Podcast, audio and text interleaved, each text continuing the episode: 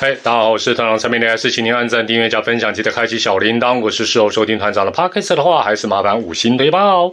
还是一样，请先开启字幕功能。这个系列的数据都比较多哦，开一下字幕功能比较好。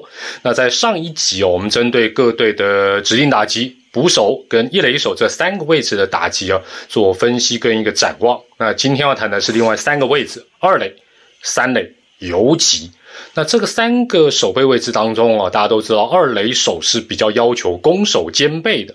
那去年呢，嘿，最得意的当然就是统一师队的这个三乘零一哦，他也是五队当中啊唯一超过三成打击率的佼佼者。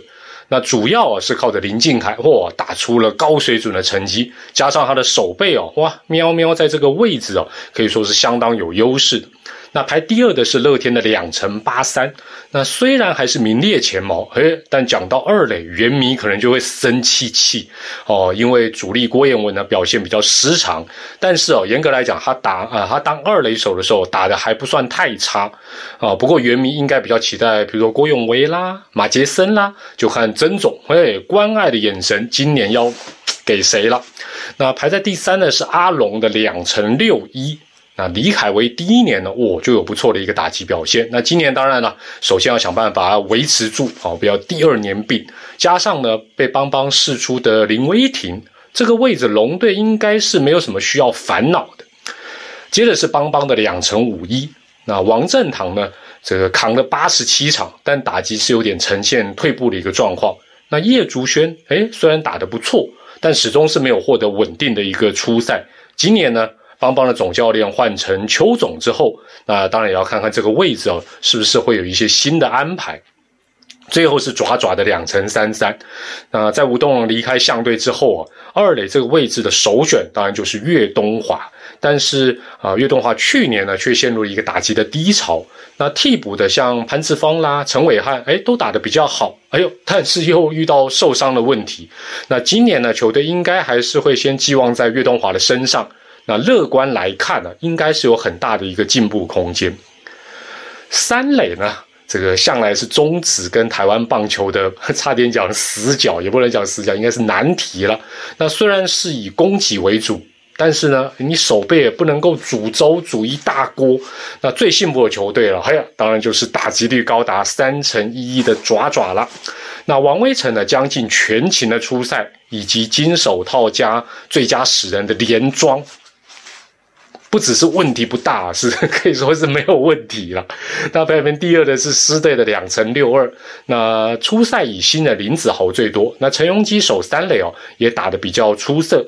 那郭富林呢，去年则是另类的无差别打击。什么叫无差别打击？就是他去年守哪里，好像打击都没有起色。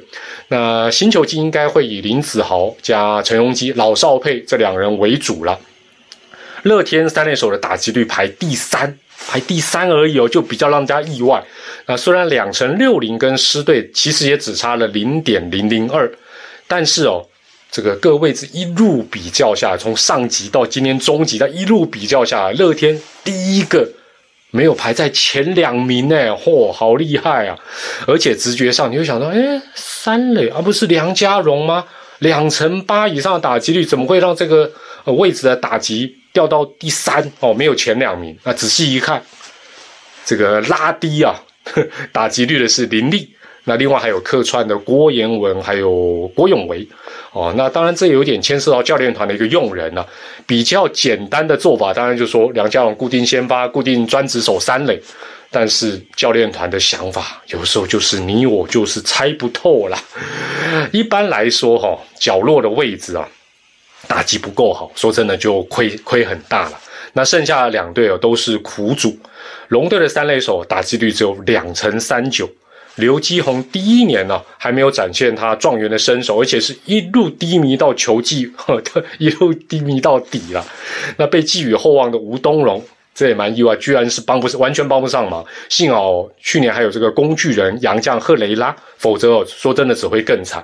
那今年呢，球季找来可以守三游的新洋炮隆德利，哈，加上转队过来的大师兄也苦练三垒，这个位置的火力啊，理论上应该会上扬不少。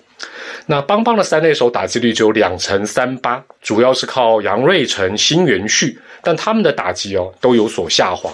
那今年当然首先先看蒋志贤的一个身体的一个状况，但正常来说还是要有人分担替补。然后，那去年季末冒出了新秀董子恩，哎，但问题又来了，教练团改组之后会怎么用人啊？当然也值得来关注。那取消使用弹力用球之后，这个。游击大关好像又回到高炸那个手背只要 OK 就手背只要好就 OK 的年代。那暴力人在这个位置的打击还是有优势的，虽然两成五八，哎呦，两成五八好像没什么，但这已经跟联盟全联盟的平均打击率只差零点零零二了。那原队林晨飞哦，算是攻守都算蛮平均的。那替补的工具人于德龙也打得不赖，反而是新秀马杰森呢，可能还需要一段适应的时间。排第二的是爪爪的两成五三，小可爱的全勤出赛哦，嚯，让这个位置的板凳变成真正的板凳，好可怕。那江坤宇跟林晨妹有点类似哦，他们在啊，他们两人的打击率哦，在这个换球前后这两年的变化，跟联盟的平均值哦几乎是同步的，也就是大概从三成左右。降到两成六上下，我真的非常巧合。那今年会不会哦？这两位会不会更适应比赛用球呢？客观来讲，能够维持平盘，其实就已经算非常有贡献，因为毕竟是中线的守备嘛。哈，那也特别像呃姜昆宇来讲，就是你只要能维持跟联盟平均值一样的打击率，哇，是不不能讲说是划算，算赚到了啦。那排第三的是邦邦的两成四三。那为主的李宗贤跟王正堂一样哦，这个两个刚好就是二游中线，都是打击不正。那打得最好的陈凯伦，哇，又自请离队，本来好不像，好像找不到什么解方或替补的。幸好，哎，王拔、王胜伟的加入，至少防线上的稳固是可以期待。阿龙的游击手哇，这个打击率只有两成一二。这个张振宇啊，取代了曾传生之后呢，手背没有问题，但是打击倒是平平呐。那叶总直接放大绝，早可以守二垒，守三垒，守游击的洋炮。刚才提到的隆德利，哪里软手，他就去弹去救。